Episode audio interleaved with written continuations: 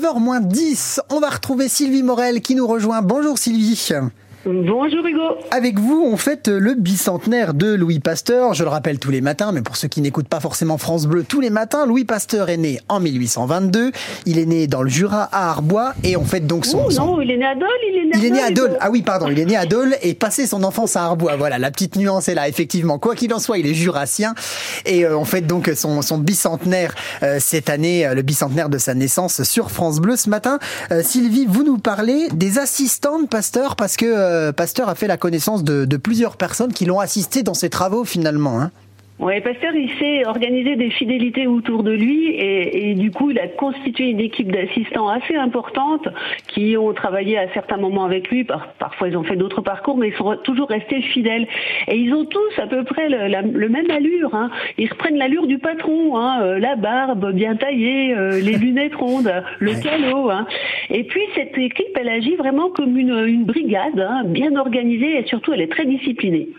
Donc, à la tête de cette brigade, il y a Émile Duclos. C'est un physicien qui s'est spécialisé dans la fermentation euh, du lait. Hein. Il a travaillé sur le Cantal, c'est sûr, il était originaire d'Aurillac. Hein. Ah oui. Et puis, euh, on le surnommait euh, l'apôtre de l'évangile pasteurien. Moi, je dis plutôt que c'est l'ange gardien de Louis Pasteur qui arrondit les angles, qui participe à la, à la création aussi des écoles d'industrie laitière de Manirol et de Poligny. Et oui, vous voyez Lénil. qu'il a eu Eh un oui. impact sur la vie du, du coin. Eh ouais, effectivement, effectivement. Donc ça c'est pour Et Duclos. Il y a, il y a- il y a eu, vous aviez d'autres choses à dire sur Duclos euh Euh, ah non, sur Duclos, on va, on va en rester là. On va en rester là? beaucoup de choses. Hein. Ben, bien sûr. Oh, il faudrait deux heures. Hein.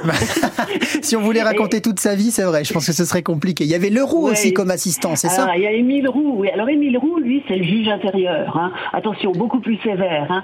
C'était un médecin. Il a travaillé sur le charbon euh, avec Pasteur. Et c'était un célibataire. Il s'est engagé corps et âme dans l'aventure pasteurienne. Hmm. Et c'est le seul qui a su vraiment tenir tête à Louis Pasteur. Il s'est refusé à faire la vaccination contre la rage. Euh, il n'était pas toujours souple avec Pasteur. Et Pasteur disait, oh là là, qu'est-ce qu'il est désagréable cet homme.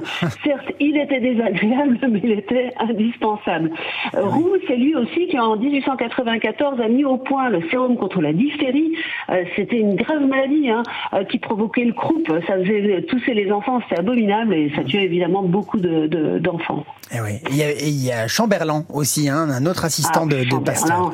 Et puis surtout, euh, Chamberlain, assistant, physicien, biologiste et surtout jurassien. Alors Ah lui, oui. c'est le technicien de l'équipe. hein. C'est lui qui va inventer euh, des, des outils. hein. Le filtre Chamberlain qui permet d'éviter à l'eau de, de transmettre la typhoïde, c'est lui. Euh, Ah il oui. va aussi mettre au point l'autoclave qui va permettre de stériliser euh, les outils.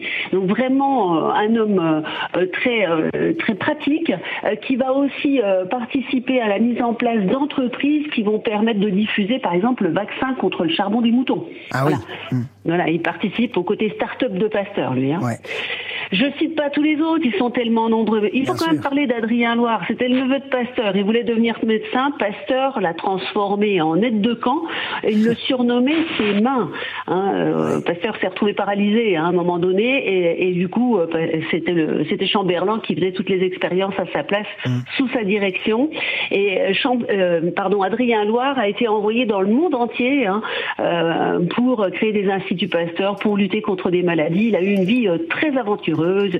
Euh, il a été, je crois, l'amant de Sarah Bernard. Enfin bref, Ouais. voilà, c'est un homme qui a eu une, une vie tout à fait étonnante. hein. Et c'est vrai qu'on parle beaucoup en fait uniquement de Pasteur, mais c'est vrai que sans ses assistants, je pense que voilà, il aurait du mal à, faire tout ce qu'il a fait et tout ce pourquoi on le, on le connaît. Sylvie Morel, vous avez quelques petites sorties à nous proposer euh, prochainement? Euh, fatalement, vu qu'on a parlé de, de comment de Duclos et de Poligny, et de Lénil Bio, euh, je vous envoie visiter la maison du comté à Poligny. Eh ben voilà. Pasteur qui était grand amateur de ce fromage et qui ne manquait pas de- d'en prendre toujours une meule pour euh, aller à Paris. Eh eh ben voilà, on vous invite donc à, à visiter voilà ce, ce, ce musée. Merci beaucoup Sylvie Morel. À lundi. À bientôt à lundi.